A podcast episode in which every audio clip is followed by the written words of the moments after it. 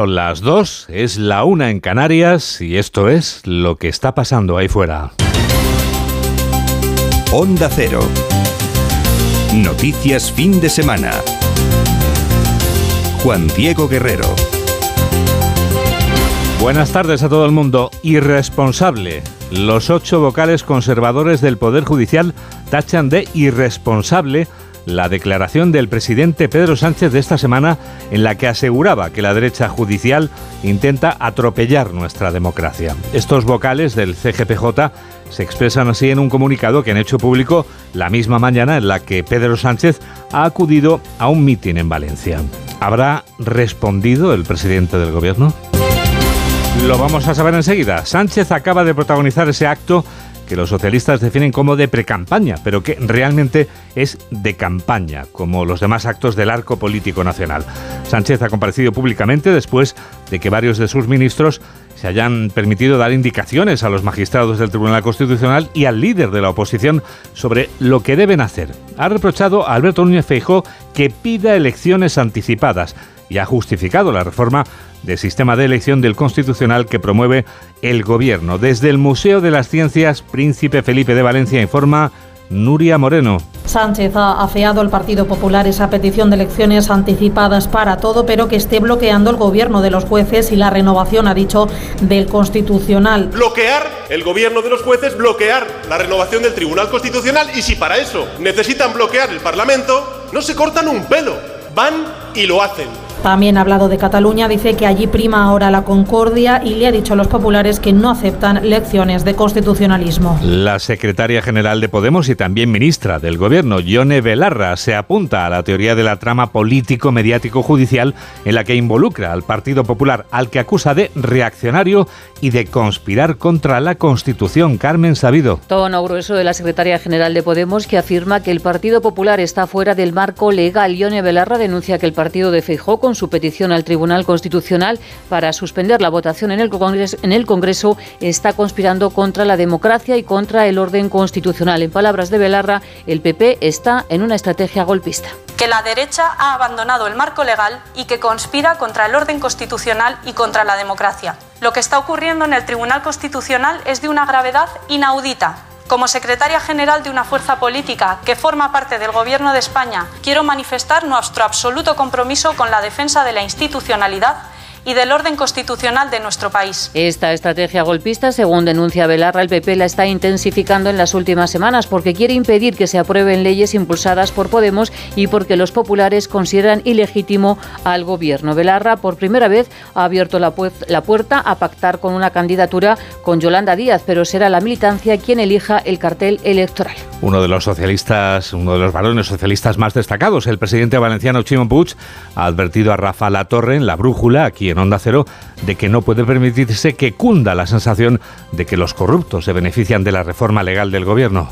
Yo creo que ahora el problema más claro es que no se puede generar ningún tipo de incertidumbre en la ciudadanía respecto a que pueda haber beneficiados por esta norma que sean personas pues, que estén condenadas por corrupción. El líder de la oposición cree que cunde esa sensación y que la reforma del Código Penal beneficia a los separatistas condenados por el proceso, o sea, a sus socios de Esquerra, y la reforma del Poder Judicial beneficia al propio gobierno. Alberto Núñez Feijóo se encuentra en Lardero, un municipio de 11.000 habitantes que está lindando con Logroño. Allí, Feijóo ha asegurado que no va a llamar a los jueces fachas con toga y también ha acusado a Pedro Sánchez de no poder convencer ni siquiera a los suyos. Conectamos con Lardero Pedro Azagra.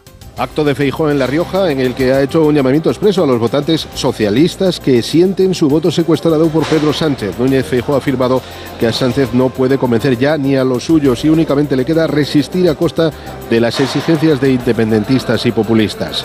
Decirle a los socialistas sanchistas que callan, o que hablan pero tragan, que nosotros no nos vamos a callar. ¿Por qué nos vamos a callar si tenemos la razón? ¿Y por qué nos vamos a callar si lo que pretendemos no es vencer, sino convencer a la gente? Y vamos a decirle a esos socialistas no sanchistas que tienen espacio en la España que nosotros defendemos, porque era la que defendieron ellos siempre desde la transición hasta ahora. En esa España cabemos todos.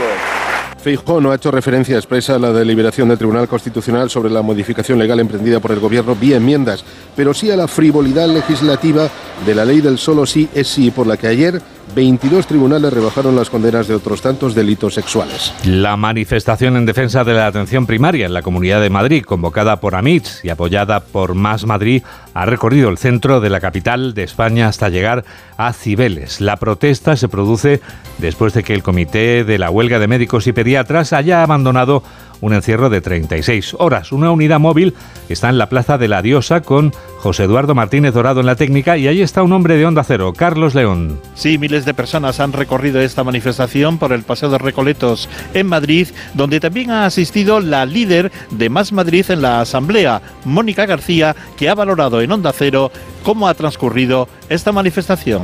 Bueno, pues es una manifestación nuevamente de la Marea Blanca que sale a la calle a defender la joya de nuestra corona, que es nuestra sanidad pública, frente a un gobierno arrogante y soberbio que lo que quiere es humillar, que quiere vejar y que quiere insultar a nuestros profesionales a los que estuvimos aplaudiendo durante toda una pandemia. Los médicos que han asistido a la manifestación también han explicado los motivos por los que han venido. Los motivos de la manifestación del día de hoy son múltiples. Aquí hay gente que está por muy diferentes motivos, de muy distintas pero lo fundamental es que todos los que están aquí tenemos un punto en común, que es que queremos que la sanidad funcione y que los médicos nosotros podamos atender a los pacientes con dignidad para ellos y para nosotros. El lema de esta manifestación ha sido, sin sanidad pública no hay derecho a la salud. Esta movilización es política, así de claro lo tiene la presidenta de la Comunidad de Madrid, Isabel Díaz Ayuso. Ha rechazado esta mañana que haya un problema sanitario. Lo que veo es que aquí no hay un problema sanitario, aquí hay un problema político que se está entrometiendo para intentar que se solucione un problema laboral. Pues creo que lo que están buscando es siempre eh, hacer este ruido. No tenemos un problema sanitario, tenemos un problema político que intenta que no se solucione un problema laboral. Los marineros del Villanores se esfuerzan denodadamente por salvar su embarcación, que está ahora mismo faenando en las aguas canadienses de Terranova. La tripulación del barco, que ha pedido ya auxilio, está haciendo frente como puede a una fuga de agua. Redacción de Onda Cero en Galicia, María Teijeiro. Se encuentran en aguas de Terranova, donde hace casi un año se hundió su buque gemelo, el Villa de Pitancho. Los tripulantes del Villanores aseguran estar pasando miedo, denuncian las condiciones de inseguridad en las que se encuentran. No para de entrar agua en el buque.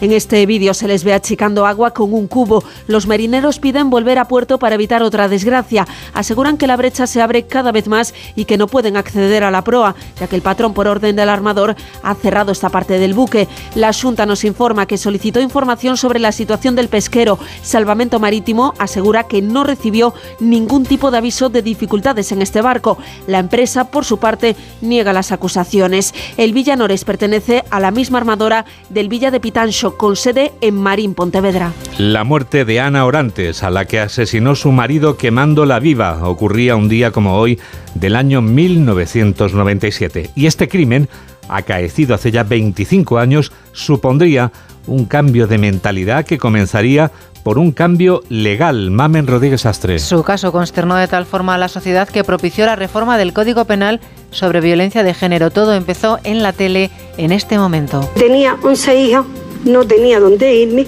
yo tenía que aguantarlo, que aguantarlo, que me diera paliza sobre paliza, paliza sobre paliza, un día sí y otro no, y es del medio. Sus cosas era de cogerme de los pelos, de darme contra la pared, me ponía la cara así, la cara así, y yo no podía respirar, yo no podía hablar, porque yo no sabía hablar, porque yo era una analfabeta, porque yo era un burto, porque yo no valía un duro. Así ha sido 40 años. Ese día su hija se encontraba entre el público, no sabía nada, atónita, quedaba igual que todos al escuchar los horrores que relataba su madre. Cada 17 de diciembre mi madre vencería ante la sinrazón y el odio, que allí donde él, con su asesinato, quería silenciarla, su voz se escucharía para siempre. La voz de una mujer valiente, capaz, cariñosa y con una luz que él jamás logrará apagar porque su legado y su voz serán eternos en el tiempo. Se separó de su maltratador y consiguió ser feliz durante un año a pesar de compartir techo con el hombre que terminó matándola un día como hoy, un 17 de diciembre. Seguimos sin aprender. En 2022, más de 40 personas han considerado que o es mía o no es de nadie. Recuerda que el 016 te ayuda y no deja registro de la llamada. Solo tienes que borrarla de tu móvil. 016, el teléfono contra la violencia de género. Cuatro días antes de que comience el invierno, Mamen, ya que estás aquí, quería preguntarte si puedes decirnos si en las próximas horas va a seguir haciendo tanto frío o va a cambiar el tiempo. Pues mira, Juan Diego, el domingo lloverá aún menos, ya solo se mojarán en el extremo occidental de la comunidad gallega debido a la entrada de un nuevo frente atlántico. Perdemos agua y ganamos visión. Comienzan a disiparse las nieblas debido a la entrada de viento del sur, salvo en el sur y en el este. Y este viento lo que hará subir el mercurio. Llega el invierno en breve con temperaturas más que templadas. 2 y 11, 1 y 11 en Canarias y tenemos toda la radio por delante, como dice nuestra locutora infantil, Leire, con los mejores deseos.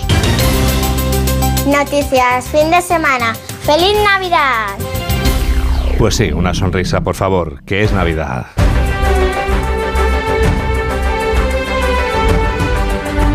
La vida en general y la Navidad en particular es mejor con una sonrisa.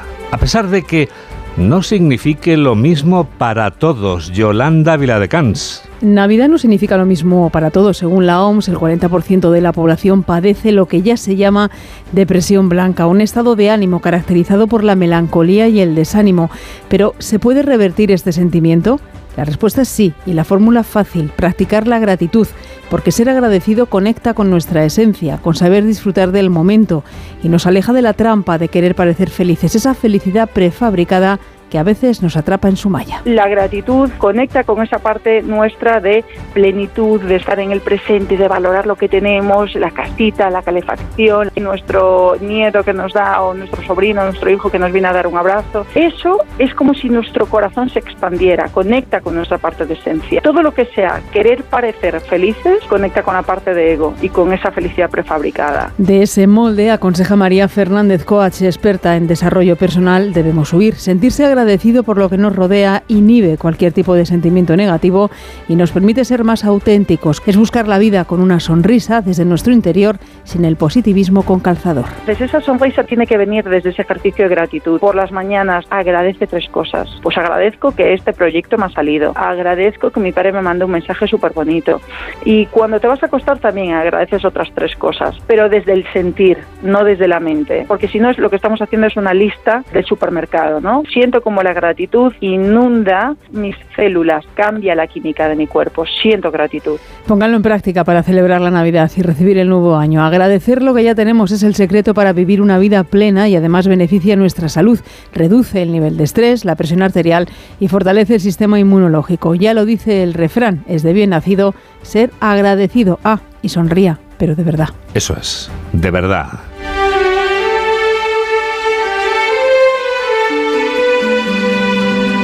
Y es verdad que llega ya el epílogo. El epílogo que firma Julián Cabrera. Hola Julián. Hola Juan Diego, muy buenas tardes. Bueno, pues ponemos epílogo a una semana en la que el Código Penal, la norma más importante después de la Constitución, era reformado con prisas y sin atender a órganos consultivos para eliminar el delito de sedición y para edulcorar el de malversación. Además, adobado por si era poco en la misma sesión con cambiar el método de elección en el Tribunal Constitucional. Todo ello muy a la carta y beneficiando, ya saben, a los condenados por el golpe independentista en Cataluña, hoy socios parlamentarios del gobierno. Y todo muy envuelto con el papel de regalo semántico de una supuesta europeización de nuestro Código Penal. Aunque tal vez lo más sonrojante, por no decir indignante, fue el nuevo ataque al Poder Judicial en un pleno en el que se sacaba el nombre del, del golpista Tejero en boca de quienes no recuerdan a los que realmente pararon el golpe del 23F y parecen ignorar además quiénes eran los que en aquel episodio, en lugar de defender la democracia, huían del país en lancha por aguas del Cantábrico. Enseguida llega el deporte. Hola, soy Sandra Golpe y yo también escucho Noticias Fin de Semana de Onda Cero con Juan Diego con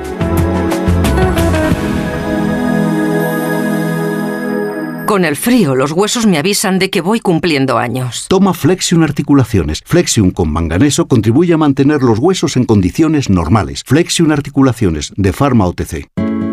Es que esta casa se queda cerrada meses y cuando oyes las noticias te quedas preocupado. Es normal preocuparse, es una segunda vivienda. Pero si verificamos que alguien intenta entrar, podemos avisar a la policía para que actúe e incluso desaloje la casa. Aunque con las cámaras exteriores y los sensores podemos detectarlo antes. Así que tranquila, la casa está cerrada, pero bien protegida. Protege tu hogar frente a robos y ocupaciones con la alarma de Securitas Direct. Llama ahora al 900-272-272. Las noticias recientes nos dan pocas alegrías. Aún así, debemos disfrutar de la vida. ¿Ansiomet te puede ayudar? Ansiomet con Crocus Atibus mantiene tu ánimo positivo. Ansiomet de Pharma OTC. Noticias fin de semana, Juan Diego Guerrero. Ya son y cuarto.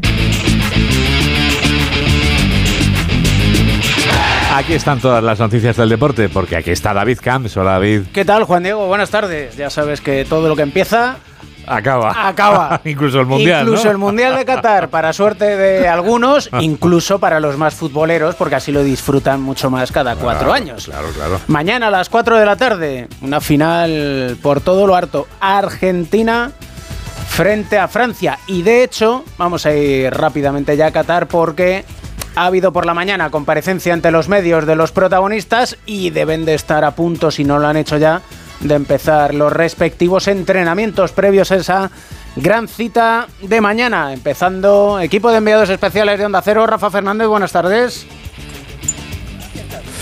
Hola David, desde este estadio de Al-Sad, que ahora mismo estamos viendo cómo se encuentra eh, pleno de medios de comunicación, porque en breve van a saltar al terreno de juego que ahora mismo está siendo regado los jugadores de la selección francesa para hacer su último entrenamiento previo a la finalísima de mañana.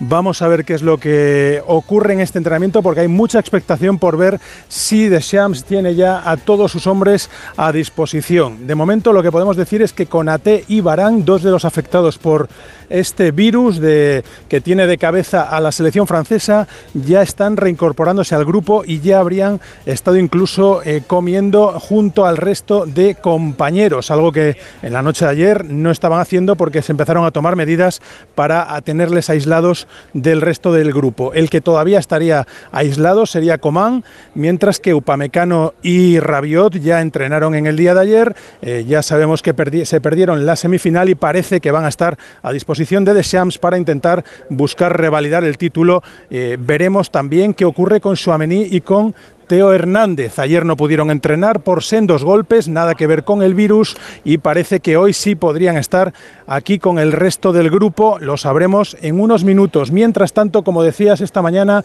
comparecencia de prensa de Didier Deschamps y del capitán Hugo Lloris, que ha hablado, como no, de Leo Messi y ha dicho esto. Creo que es exagerado centrarse solo en un jugador. Es una final entre dos grandes naciones del fútbol, Argentina y Francia.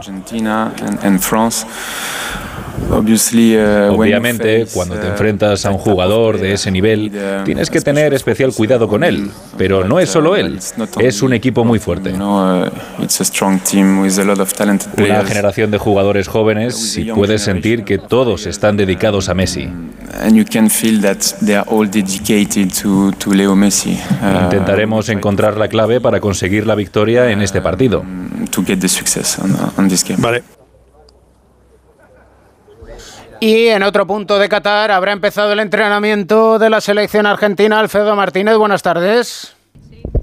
Hola, muy buenas tardes, David. La selección argentina entrena eh, a las 4 de la tarde con la buena noticia de que todos los jugadores están disponibles para Lionel Scaloni en ese campo número 3 de la Universidad de Qatar, cerca de donde entrenaba la selección española, y con la única duda que tenemos nosotros, pero no el entrenador, de qué sistema de juego planteará. Si meterá a Lisandro Martínez, reforzará la línea de fondo con el Cuti Romero y con Nico Tamendi, o por el contrario, optará por o bien Di María en un fútbol más directo o eh, Leo Paredes para fortalecer el centro del campo. Hoy Scaloni preguntado sobre si tiene decidido, ha dicho claramente que sí, que sabe que se van a enterar tarde o temprano los medios de comunicación, pero que de momento va a esperar a la última práctica, que es de apenas una hora de duración, con 15 minutos abiertos los medios de comunicación para conocer el eh, desarrollo y la evolución de sus futbolistas. Recuperar el mundo a Acuña y a Montiel, aunque Montiel no sería titular y sí Acuña en la banda izquierda con respecto al equipo que ganó y convenció ante la selección croata. En cualquier caso, en la rueda de prensa que acaba de concluir han comparecido Emiliano El Dibu Martínez y Lionel Scaloni. No es casual que sea Dibu Martínez y Scaloni los que comparezcan en rueda de prensa. ¿Por qué? Por los, las cábalas. Ambos comparecieron en la previa del partido de la Copa América que ganaron en Brasil en la final y por tanto han querido seguir esa misma mística y esa misma lógica que les trajo tan buenos resultados. El Dibu Martínez habla del favoritismo que casi todo el mundo le puede dar a Francia y de que ellos están bien en el papel que van a desarrollar. En Brasil eh, obviamente el favorito siempre decían que era Brasil y hoy en día también pueden decir que es Francia, pero nosotros tenemos la ventaja que tenemos el mejor jugador del mundo. Nos gusta que digan que el otro equipo es un poco más favorito, la verdad no, nosotros no nos sentimos inferior a nadie y superior a nadie. Lo único ventaja, yo siempre digo, que el mejor lo tenemos nosotros y teniendo una buena noche defensiva tenemos muchas chances de, de lograr el objetivo. Y Rafa, en Francia se debaten entre el virus y qué pasa con Benzema. Sí, señor, eh, porque Didier Deschamps se ha sido preguntado esta mañana por, primero por Kylian Mbappé, eh, le preguntaban eh, por qué no comparece ante los medios, un medio no francés se lo, le hacía esa cuestión, decía que quiere que esté tranquilo, que esté relajado, que no quiere que se salga de la concentración de la final y después se le preguntaba también por Karim Benzema y ahí eh, Didi Deschamps eh, pues se enfadaba muy porque decía que si los medios internacionales estaban hablando entre ellos para eh, buscar polémica con la selección francesa. Pero además también hablaba de lo que puede suponer eh, que la grada esté llena de aficionados argentinos. va a ser una gran mayoría albiceleste, la grada va a ser absolutamente un punto o un gol para la selección de Leo, de Leo Scaloni y vamos a ver cómo termina, cómo termina eso pero a Deschamps no le preocupa porque sabe que él parte en la cancha. Eh, Soy consciente de que este equipo de Argentina tiene un apoyo popular muy importante. Pasa en todas las competiciones. En el estadio mañana, aunque habrá aficionados franceses que también se harán oír, la mayoría será de aficionados argentinos, porque son argentinos o porque les gusta el equipo o los jugadores que tiene Argentina. Es algo bueno que haya un ambiente así en una final de la Copa del Mundo, pero nuestros adversarios no estarán en las gradas. Los únicos rivales que tendremos estarán en el césped y tendremos suficiente calidad enfrente para concentrarnos únicamente en eso, con el único objetivo para ambos, porque solo uno de los dos tendrá una tercera estrella en la camiseta tras el partido de mañana le match de demain. Y es evidente, Alfredo, que Argentina lo vive como si fuera el último día de sus vidas. Bueno, es una auténtica locura. Fíjate que en el día de hoy se espera la llegada de entre 6 y 7 mil seguidores más, muchos de ellos sin boleto, la gran mayoría sin boleto, que se unen a la masiva presencia de cerca de 30.000 seguidores que están arropando al albiceleste desde el eh, silbatazo inicial de este campeonato del mundo. Serán mayoría, evidentemente, en la grada del estadio de Lusail, donde, por cierto, lucirán orgullosos la camiseta albiceleste, porque Argentina va a poder llevar la remera titular para este partido y evidentemente con el protagonismo máximo para Leo Messi. Y el protagonismo para un personaje que ha pasado al primer plano sin quererlo, a pesar de su humildad y su modestia, como es Lionel Scaloni, por el que casi nadie se fiaba que iba a tener un largo recorrido y sin embargo, fíjate, se está colocando en el lugar más importante de la historia de los técnicos argentinos después de haber coronado al equipo nacional campeón en el Maracanazo y además poder ser campeón en el Mundial en su primera participación en el torneo de la Copa del Mundo. Así las cosas, ha destacado el gran ambiente del grupo, la presencia de jugadores como el Kun Agüero, que por cierto comparte habitación con Messi, como lo hiciera tiempo atrás, están en la concentración, ha venido Gio Lo Celso, está también Nico González, ha entrado Correa, han venido hombres que forman parte de la cohesión del grupo que ha venido a destacar eh, Lionel Scaloni por encima de todo. Y evidentemente también él reconocía que está en el lugar que cualquier argentino quisiera estar en estos momentos.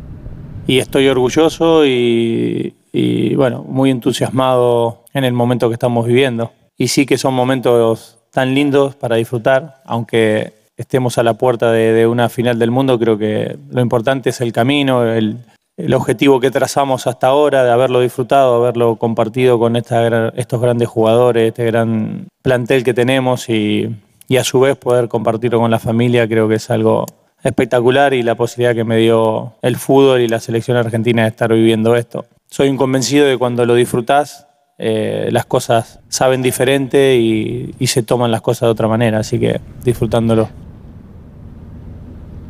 Dice Scaloni que eh, él no tiene nada preparado para el discurso, pero evidentemente que las finales se juegan para ganarlas. Y ese es el gran desafío para una Argentina que dice desconocer lo del virus francés, que no sabe el alcance y que evidentemente tratarán de ganar por Leo Messi, el futbolista de todos los tiempos. Gracias, Alfredo. Y como lo ve en otro punto de Qatar, Mr. Chip, buenas tardes. ¿Qué tal, David? ¿Cómo estás? ¿Cómo lo ves? Bueno, son dos selecciones bastante bastante extrañas las que han llegado hasta a esta final, no por no por eh, que no fueran favoritas, que de hecho en este mundial que ha estado lleno de, de, sorpresas, al final han acabado llegando las que muchos pensaban que podían llegar, que eran la número 2 del ranking mundial eh, por aquel entonces cuando empezó la Copa del Mundo, que era Argentina, y la vigente campeona, que era, que era Francia, pero digo que son raras, son selecciones extrañas, porque el camino que han seguido hasta esta final es un camino raro. Argentina empezó perdiendo contra Arabia Saudí y evidentemente si ganan la Copa del Mundo, nos van a, no nos van a quitar, pero sí nos van a igualar ese,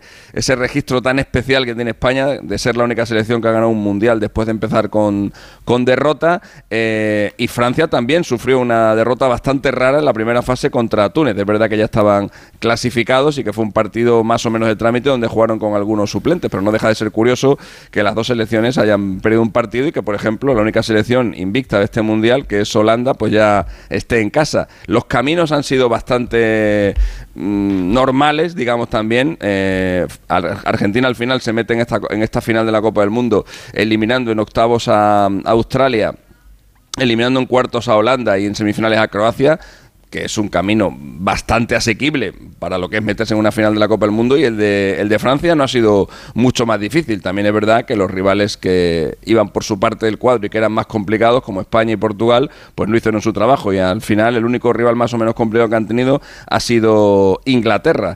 Eh, pero son dos equipos que tienen, que tienen jugadores extraordinarios. Yo creo que por... Eh, comparación uno por uno entre una y otra selección, yo creo que Francia tiene mejores jugadores que Argentina. Yo de Argentina solamente me quedaría con Messi, con Julián Álvarez y poco más, poco más. A lo mejor si jugara Di María, que no sabemos si va a jugar, pues igual, eh, igual también le cogería, pero los otros 8 o 7 puestos de, del campo, incluido el portero, hay mucho hype con, con el Dibu Martínez. A mí Yogui me parece mejor portero que el Dibu, aunque en una tanda de penaltis me quedaría con el argentino. Pero ya ves que con esa comparativa es, es, mejor la selección de Francia, pero claro, eh, tener a Messi en la otra, en el otro bando declina bastante o desnivela bastante también la balanza. Y te dejo con un mensaje de un jugador que al que tú tienes mucho aprecio, juega al baloncesto, se llama Iván Fournier y dice: ¿Cuándo vamos a hablar de Francia como el mejor país en deportes de equipo? Y tanto a ti como a mí nos va a salir decirle cuando en baloncesto ganen a España. Correcto. O sea, nunca. O sea, nunca. O sea, nunca. Un abrazo y disfrutaremos tanto hoy como mañana de este tramo final del Mundial. Abrazo David, chao. Y además la FIFA que quiere un Mundial de clubes de 32 equipos en el 2025 y ya hay voces en contra, Rafa. Sí, la Liga de Fútbol Profesional acaba de anunciar en un comunicado que va a tomar acciones legales para evitar que se celebre ese Mundial de 32 clubes en 2025 porque consideran que perjudica de forma grave a todos los equipos y que se ha realizado sin previo aviso y ni consulta ninguna a, las diferentes ligas del mundo. Vamos a ver cómo termina esto. También manifiestan su malestar porque anunciaron ayer que el Mundialito va a ser del 1 al 11 en Marruecos eh, para 2023. Así que mucho malestar en la liga con la FIFA. Gracias, Rafa. Y a las 4 tenemos partido por el tercer y cuarto puesto, Marruecos-Croacia. Alejandro Romero, buenas tardes. Hola, buenas tardes, David. Pues sí, el tercer y cuarto puesto, ese partido que dicen que nadie quiere jugar pero que al final hay que disputar para complementar esa tercera plaza dentro del Mundial. Croacia y Marruecos, los dos equipos, especialmente el marroquí, que se puede considerar eh, revelación de este Mundial, que incluso llegó a poner en cierto aprieto a Francia en la semifinal para enfrentarse a los vigentes subcampeones del mundo que son los croatas de Luka Modric para despedirse del Mundial y probablemente de la competición a alto nivel a nivel de selección. Luka Modric enfrente a Marruecos, revelación, con Unagi, el eh, medio volante que se ha convertido en eh, una de las grandes revelaciones y al igual que él, lógicamente, los Anrabat, Bufal, Enesiri y Cilles, especialmente este, que van a ser también de la partida de ese equipo que va a tratar de conseguir la tercera plaza, lo cual sería todo un éxito para el fútbol africano y en concreto para el fútbol marroquí. A las 4, como tú dices, va a haber un árbitro local, Abdurrahman Al-Yassim, va a ser el árbitro qatarí que va a despedir el Mundial, por lo que a Qatar hace referencia, con este partido del tercer y cuarto puesto a las 4 de la tarde. Gracias Alejandro y Juan Diego, a partir de las 3 y media, súbete al tren porque también tenemos vigésimo primera jornada en segunda división, tenemos la duodécima de la Liga Endesa y tenemos la Supercopa Ibérica de balonmano, así que una tarde apasionante para vivirla aquí en Onda con el frío que hace calentitos en el tren de Radio Estadio, porque lo que vamos a hacer ahora nosotros también es para que entre la audiencia en calor, David. Vamos a contar lo que tú ya sabes. Lo que está pasando ahí fuera. Onda Cero. Noticias fin de semana. Juan Diego Guerrero. Lo esencial de este sábado es lo que sintetiza en un minuto Laura Gil. Lo esencial si hablamos de actualidad política es el último duelo verbal entre el presidente Sánchez y el popular Núñez Feijó. El primero desde Valencia acusa al líder del PP de limitarse a pedir elecciones día tras día mientras mantiene su bloqueo del Tribunal Constitucional. Feijó, de visita en La Rioja, responde a Sánchez que solo le queda resistir y ya no convence ni a los suyos. Suman más críticas los socios del gobierno. La líder de Podemos y ministra Ione Belarra acusa a la derecha de estrategia golpista. Hacen oír su voz también hoy los vocales conservadores del Consejo General del Poder Judicial. En un comunicado califican de irresponsables las críticas de Sánchez a la derecha política y judicial. Todo en un sábado de manifestaciones de los pensionistas en Madrid por un lado y por otro de la Marea Blanca, nueva protesta de los sanitarios en plena huelga de médicos. 10.000 personas, según delegación del Gobierno, han marchado contra la privatización de la sanidad. La presidenta regional, Díaz Ayuso, califica el conflicto de político y no sanitario. Y además, recuerdo especial en este día para Ana Orantes en el 25 aniversario de su asesinato. Fue, recordamos, quemada viva por su expareja tras denunciar en televisión su maltrato continuado. Lacra la de la violencia machista que sigue sumando nombres. Se investigan hoy otros dos posibles casos. La muerte esta madrugada de la mujer que permanecía herida grave tras ser apuñalada por su pareja en Dos Hermanas, Sevilla, y el fallecimiento de otra víctima localizada en el interior del trastero de su domicilio en Lleida. Triste estampa que se completa con el funeral por las dos niñas de 9 y 11 años asesinadas esta semana a tiros por su madre, Guardia Civil en Cuenca. Han sido despedidas esta mañana por cientos de personas en el municipio de Quintanar del Rey, lugar del crimen, en un ambiente de gran consternación. 2 y 32, 1 y 32 en Canarias y tenemos toda la radio por delante. Noticias, fin de semana. ¡Feliz Navidad! Los ocho vocales conservadores del Poder Judicial tachan de irresponsable la declaración del presidente Pedro Sánchez de esta semana en la que aseguraba que la derecha judicial intenta atropellar nuestra democracia. Estos vocales del CGPJ se expresan así en un comunicado que han hecho público la misma mañana en la que Pedro Sánchez acudía a un mitin en Valencia. Presidente del gobierno acaba de protagonizar ese acto público que los socialistas definen como de pre-campaña, pero que realmente es de campaña, como los demás actos del resto del arco parlamentario político nacional. Sánchez ha comparecido públicamente después de que varios de sus ministros hayan criticado a los magistrados del Tribunal Constitucional y también al líder de la oposición y le hayan dicho además lo que debería hacer, que es retirar inmediatamente el recurso ante el Constitucional. El líder de los socialistas ha reprochado al líder de la oposición que pida elecciones anticipadas que justifique la reforma del sistema y ha justificado la reforma del sistema de elección del constitucional que promueve el gobierno. Conectamos con el Museo de las Ciencias Príncipe Felipe de Valencia. Allí está Nuria Moreno. Sánchez ha lamentado la insistencia del PP pidiendo elecciones anticipadas a diario. Hay una pandemia, elecciones anticipadas. Hay un volcán en la isla de La Palma, elecciones anticipadas. Putin ataca a Ucrania, elecciones anticipadas. Elecciones anticipadas todos los días y para todo. Para todo, dice menos para la renovación del gobierno de los jueces y del constitucional. Asegura que no aceptará el PSOE elecciones de constitucionalismo. Nosotros alumbramos la Constitución hace más de 40 años cuando la derecha estaba en otra cosa. Y aquí estamos cumpliendo con la Constitución todos los días, en todos los territorios, y solamente hay un partido político que incumple la Constitución, que es el Partido Popular. Menciona en su discurso a Cataluña, dice Sánchez, que el PP no tiene alternativa al diálogo y la convivencia por la que apuesta el gobierno. No tienen ninguna, y no tienen ninguna, porque nunca les ha importado ni Cataluña, ni España, ni la Constitución. Ya les digo aquí a los españoles y españolas, y en particular a los catalanes y catalanas, que va a ser que no, que aquí se va a cumplir la Constitución y que vamos a resolver el problema en Cataluña. El presidente del Gobierno y secretario general de los socialistas cerraba su discurso en Valencia reivindicando los 2.800 alcaldes que tiene el PSOE en España. La vicepresidenta Yolanda Díaz ha anunciado que la parte morada del Gobierno está negociando con los socialistas la puesta en marcha de medidas para que las grandes empresas alimentarias paguen más impuestos. Díaz ha sido muy dura con el Partido Popular, al igual que lo ha sido también la ministra Yone Belarra a la sazón secretaria general de Podemos. Belarra ha acusado al Partido Popular de reaccionario y de conspirar contra la Constitución. Carmen Sabido. Afirma Belarra que el Partido Popular está fuera del marco legal porque con su petición al Tribunal Constitucional para suspender la votación en el Congreso está conspirando contra la democracia con una estrategia golpista que ha recrudecido en la última semana. Creo que tenemos que denunciar con la máxima contundencia el durísimo recrudecimiento de esa estrategia golpista de la derecha y que se trata de una acción concertada de sus brazos político, judicial y mediático. Ese bloque reaccionario nunca ha aceptado que una fuerza política como Podemos pueda formar parte del Gobierno de España. La ministra ha advertido que usarán todos los instrumentos del Estado para defender la legalidad y el orden constitucional. Y en la misma sintonía, la vicepresidenta Yolanda Díaz se pregunta si Núñez Feijó reconocerá el resultado de las urnas. ¿El señor Feijó va a aceptar cualquier gobierno que salga de las urnas que no lleve las siglas del Partido Popular? El señor Feijó entiende que cuando votamos lo hacemos con libertad y que nuestra representación es tan igual y tan legítima como la gente que vota el Partido Popular.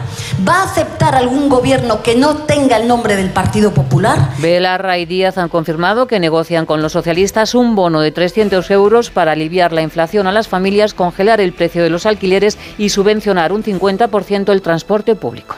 El líder de la oposición denuncia que la reforma del Código Penal beneficia a los separatistas condenados por el proceso, a los socios de, Esquerra que están ahora mismo apoyando al gobierno, y también dice que la reforma del Poder Judicial beneficia al propio gobierno de Pedro Sánchez. Lo cierto es que Alberto Núñez Feijóo se encuentra en Lardero, un municipio que está lindando con Logroño, y allí ha asegurado que no va a llamar jueces con fachas con toga a los jueces y también ha acusado al presidente del gobierno de no poder convencer ni siquiera a quienes le votan. Vamos hasta Lardero, allí está Pedro Azagra. Núñez Fejo ha dicho en La Rioja que a Pedro Sánchez únicamente le queda resistir a costa de las exigencias de independentistas y populistas. Un presidente, ha dicho, dominado por la vanidad, la soberbia, el ego y la arrogancia que ya ha perdido la credibilidad de muchos socialistas. Y como saben que vamos a ganar las elecciones, esto es lo que le impide al señor Sánchez convocarlas. Ya no le queda proyecto, ya le conocen todos, incluso los votantes de Sánchez que no le votaron para hacer lo que está haciendo y que sienten su voto secuestrado y que quieren volver a votar. No le queda ya ni un poquito de lo que prometió. Y en mi opinión, ni siquiera le queda la ilusión por volver a unir nuestro país de, después de haberlo dividido tanto. Feijóo ha afirmado que llamar fachas con toga a los jueces es incompatible con la democracia y ha recordado que solo ayer se rebajaron 22 penas a otros tantos condenados por delitos sexuales por la ley del solo sí es sí. La manifestación en defensa de la atención primaria en la Comunidad de Madrid, convocada por AMITS y apoyada por Más Madrid, ha recorrido el centro de la capital de España hasta llegar a La Cibeles. La protesta se produce después de que el Comité de la Huelga de Médicos y Pediatras haya abandonado un encierro de 36 horas. Una unidad móvil está en la Plaza de la Diosa con José Eduardo Martínez Dorado en la técnica y con Carlos León. Sí, manifestación que ha transcurrido en Madrid bajo el lema Sin sanidad pública no hay derecho a la salud. Y entre los asistentes, la portavoz de Más Madrid en la Asamblea, Mónica García, que ha criticado las palabras de Isabel Díaz Ayuso. Bueno, una presidenta que es política, pues eh, que también quiera humillar el ejercicio de la política, pues siempre nos va a parecer mal. Hay dos maneras de hacer política, una buena, que es la que pone médicos en los centros de salud, y una mala, que es la que los quita y la que insulta a sus ciudadanos. Entre los asistentes, muchos médicos que protestan por la atención primaria. Bueno, el motivo de la manifestación es que la atención primaria, en general la sanidad pública, pero sobre todo la atención primaria, está en una situación que ahora mismo eh, se está yendo abajo. No, no podemos seguir así, porque si seguimos así, al final se va a acabar deteriorando hasta el punto de que no se pueda, de que no sea, no sea atención de calidad. Los organizadores no descartan continuar con estas marchas blancas en los próximos días. Esta movilización es política, así de claro lo tiene la presidenta de la Comunidad de Madrid. Isabel Díaz Ayuso ha rechazado esta misma mañana que haya un problema sanitario. Lo que veo es que aquí no hay un problema sanitario, aquí hay un problema político que se está entrometiendo para intentar que se solucione un problema laboral.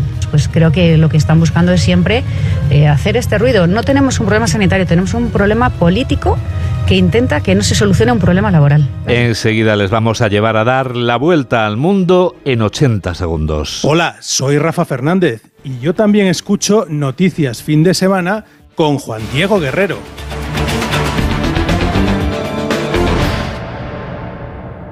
¿Estás preocupado por tu colesterol? Toma citesterol. Una cápsula al día de citesterol con berberis ayuda a mantener los niveles normales de colesterol. Recuerda, citesterol. Consulta a tu farmacéutico o dietista. En BP creemos que te mereces más, sin más. Por eso con el programa Mi BP ahorra hasta 40 céntimos por litro en cada repostaje y disfruta de muchas más ventajas cada vez que utilizas tu tarjeta Mi BP. Vive el viaje de tu vida con BP. Válido en Península y Baleares. Incluye la bonificación del gobierno. Consulta condiciones en Sonora es la puerta a todo un universo de entretenimiento en audio. Tío, problemón, problemón. Ha venido gente, o sea, ha venido gente aquí. Tranquilo, ocurre. Tío, son todos panes de la misma masa. Un conglomerado humano, global y uniforme. La mochufa.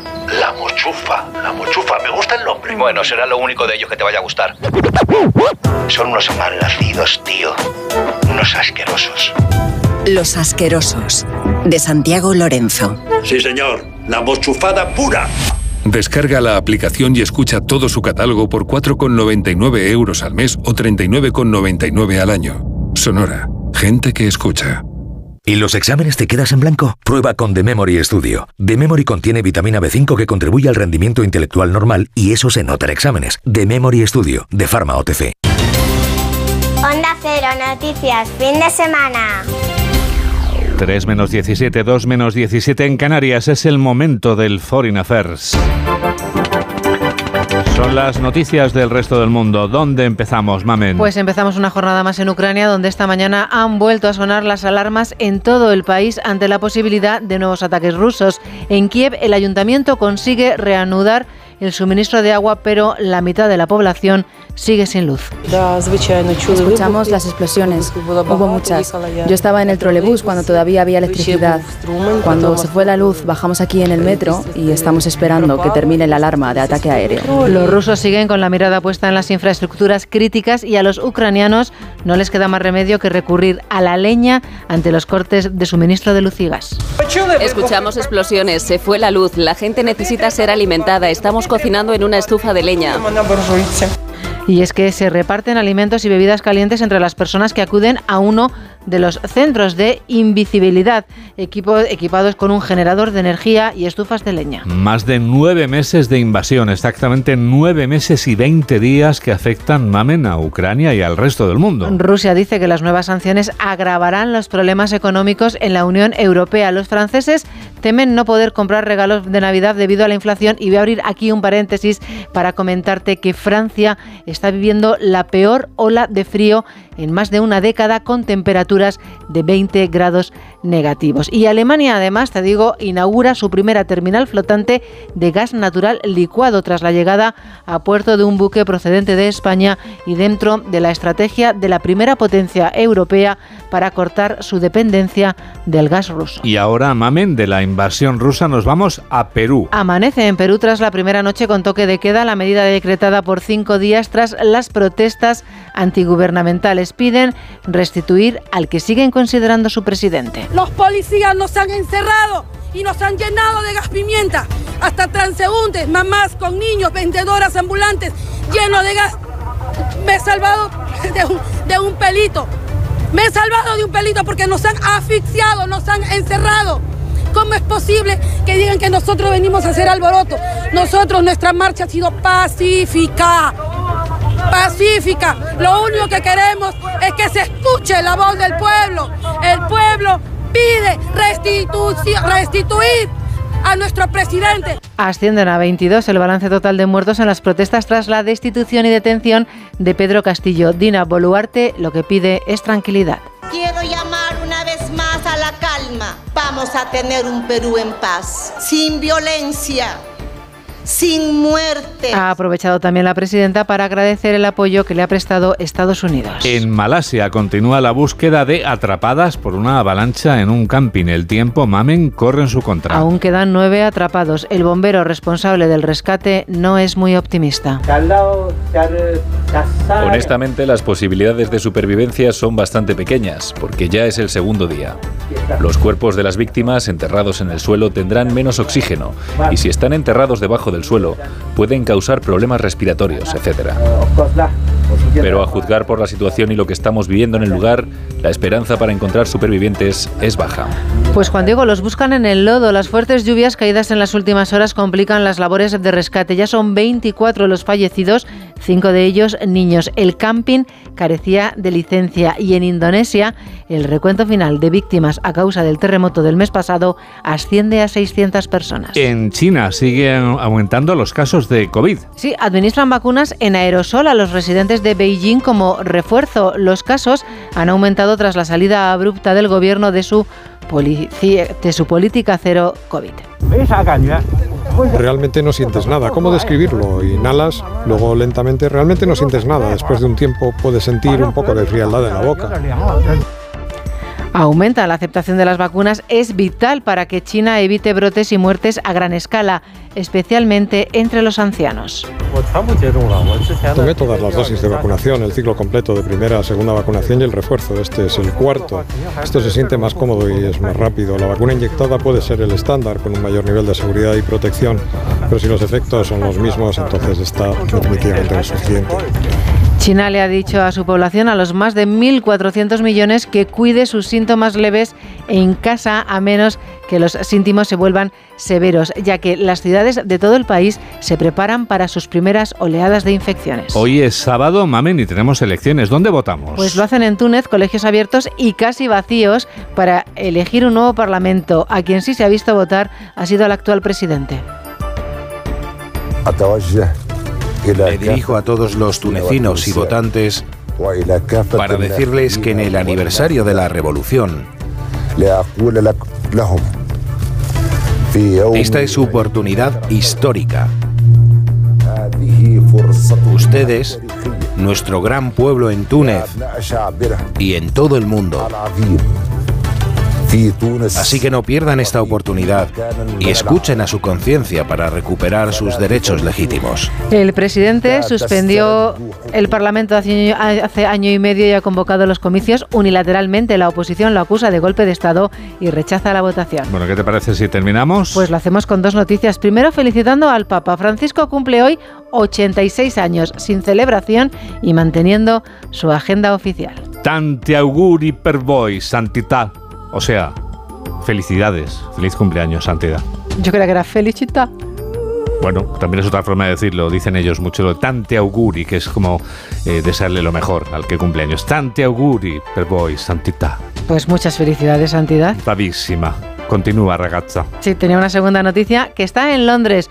Te podría hablar, Juan Diego, de los 40.000 empleados de 14 compañías ferroviarias que continúan de huelga, exigen mejores condiciones laborales, pero lo voy a hacer hablándote del metro. O sea, hablamos del subway. Sí, porque según un estudio de la Universidad de Cambridge está contaminado.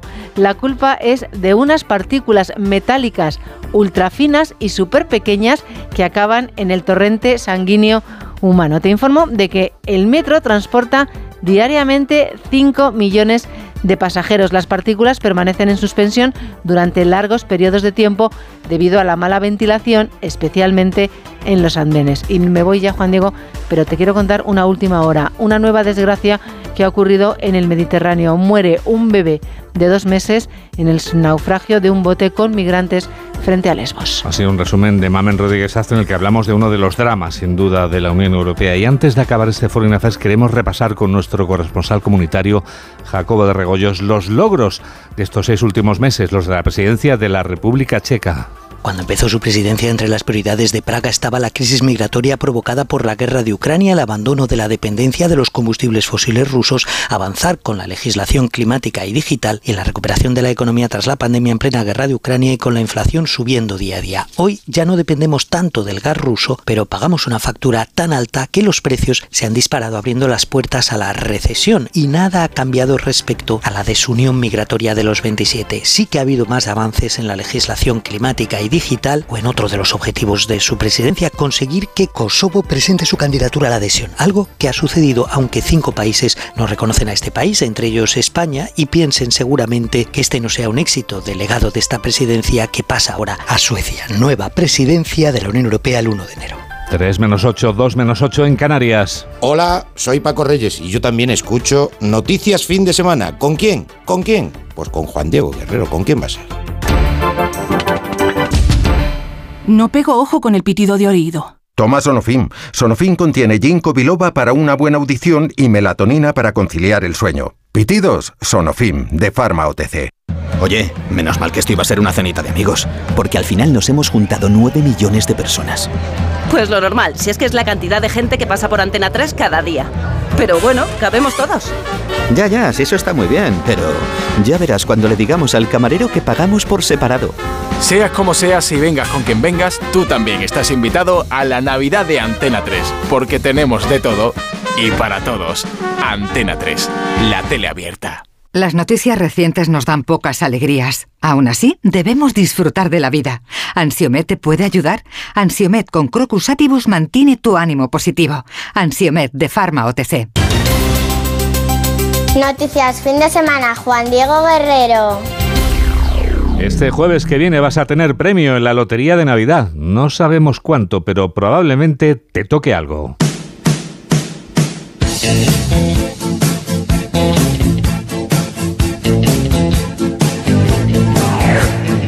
Hay que ser brujo ni mago para saberlo, solamente hay que echar mano de las matemáticas. Más sencillo es ser previsores. En caso de que hayamos decidido compartir un décimo, sí, conviene que lo tengamos en cuenta antes del día del sorteo, o sea, antes del jueves, que faltan pocos días, Laura Gil. A pocos días del sorteo de lotería más esperado del año continúan circulando décimos y muchos comparten la suerte sin saber que deben seguir unos pasos para no quedarse con la miel en los labios, compuestos y sin premio.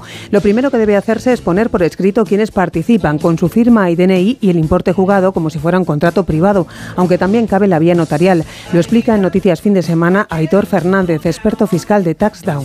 ¿Qué podemos hacer? Elevarlo a público, es decir, ir al notario, es verdad que supone un, coste económico, eh, pero así nos aseguramos eh, que si toca, mm, cada uno ha pagado y qué parte ha pagado cada uno, ahí no habría ningún problema, o si no hacer un documento privado que, que sería perfectamente válido, ¿no? como un contrato cuando alquilas un piso, en el que se indica quién ha comprado el décimo y quién participa y en qué porcentaje. Aquí tenemos una manera de agarrarnos a algo y poder pelearlo, porque si no hay ningún documento, es prácticamente imposible demostrar que se ha compartido ese décimo. Si actuamos de buena fe y somos portadores de un décimo compartido y premiado con el gordo de Lotería de Navidad, para evitar también tributar por una donación, debemos prevenir al banco de que hemos compartido el número y facilitar los datos del resto de jugadores. Lo que nos va a hacer realmente cobrar ese premio es cuando vamos al banco a cobrarlo, tenemos que especificar en ese momento quiénes son las personas que participan en ese décimo, ¿no? Con quién las hemos comprado, dar los datos que nos pidan, normalmente nombre, apellidos, DNI, y en ese momento es donde nos van a repartir el premio pues, porcentualmente. Y es muy importante esto porque si a mí me toca el gordo y lo comparto con otras personas, pero cobro solo yo, voy a tributar por ese 20% eh, en un primer momento, pero además cuando lo vaya a repartir, como yo no he dicho que lo comparto con nadie, voy a tener que tributar como una, como una donación. Con estos pasos podemos descartar sustos y disgustos por décimos compartidos, más allá, claro, de los impuestos a pagar a Hacienda, un 20% cuando el premio exceda de los 40.000 euros.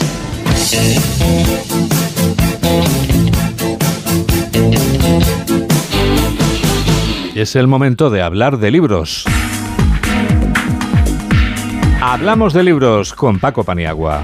Uno de los libros más interesantes de este final de año es el escrito por el gran estudioso de los primates Franz Delval. Se titula Diferentes. Explora los condicionantes genéticos y culturales que influyen en la conducta humana y también entre chimpancés. El autor señala que monos y primates pueden enseñarnos acerca de la identidad y la actividad sexual. Sentí la necesidad de explicar cómo se organizan las sociedades de primates. Existe esta imagen de que el comportamiento es instintivo y rígido y de que los roles sexuales son también muy rígidos. Esto se basa en un estudio de hace un siglo y sin embargo son monos con los que no tenemos parentesco. Diferentes de Franz del Val, editorial Tusquets. El modelo y actor Iván Sánchez Zapardiel, con miles de seguidores, ha escrito una novela intimista y emotiva sobre la naturaleza de las relaciones de pareja y las distintas etapas del amor. A veces, dice el autor, la verdadera naturaleza del amor se manifiesta solo a través de los sueños. El libro es una reflexión, una autorreflexión acerca del amor, la, en las distintas etapas de la, de la vida de una persona y con las cargas que, que, llevamos, que nos han puesto, que nos hemos colocado nosotros, las decisiones que tomamos y es una mirada positiva ¿no? del amor. todo está narrado a través de, tres historias distintas que, bueno, pues es un hombre de 40 años, una mujer de, también de otros 40 años y una niña de 14 en un entorno pues, que es el en, el Mediterráneo, digamos, ¿no? en, las islas griegas. Sueño de Iván Sánchez Zapardiel, editorial Planeta. Y Espasa ha publicado el libro escrito por el político y escritor Esteban González Pons titulado El escaño de Satanás. Dice el autor que no muchos saben que hay antiguos enterramientos intactos bajo el salón de sesiones del Congreso de los Diputados. El Congreso está construido sobre el antiguo convento del Espíritu Santo, pero para ahorrar, cuando se hicieron las obras, no se sacaron los cimientos del convento y tampoco se levantaron las tumbas. El hemiciclo español está sobre un cementerio. La política española ocurre sobre un cementerio. Quizá eso lo explica todo. El escaño de Satanás de Esteban González Pons, editorial Espasa. Escritor. A Esteban González Pons ya se le puede llamar escritor, no solo porque ya ha publicado más de un libro, sino porque ya también se dedica a la escritura. Y en cuanto a la música, aprovechando Después de recordar que Nacho Arias es quien realiza este programa de noticias y que Mamen Rodríguez Astre es quien lo produce, te pregunto, Mamen, aprovechando, tenemos todas las canciones que suenan durante la programación del fin de semana en una playlist. ¿Cuál es el nombre, Mamen? Noticias FDS Canciones 22-23. Eso es muy importante. Tenlo en cuenta.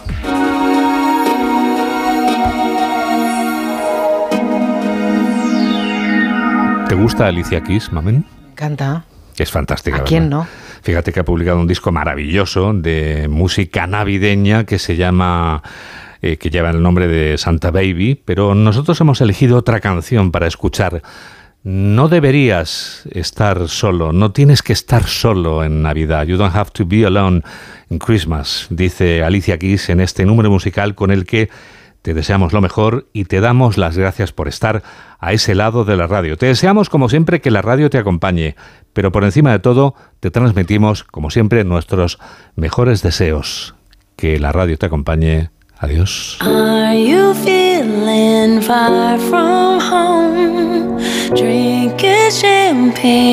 Y que seas feliz.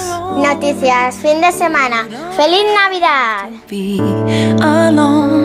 for Christmas.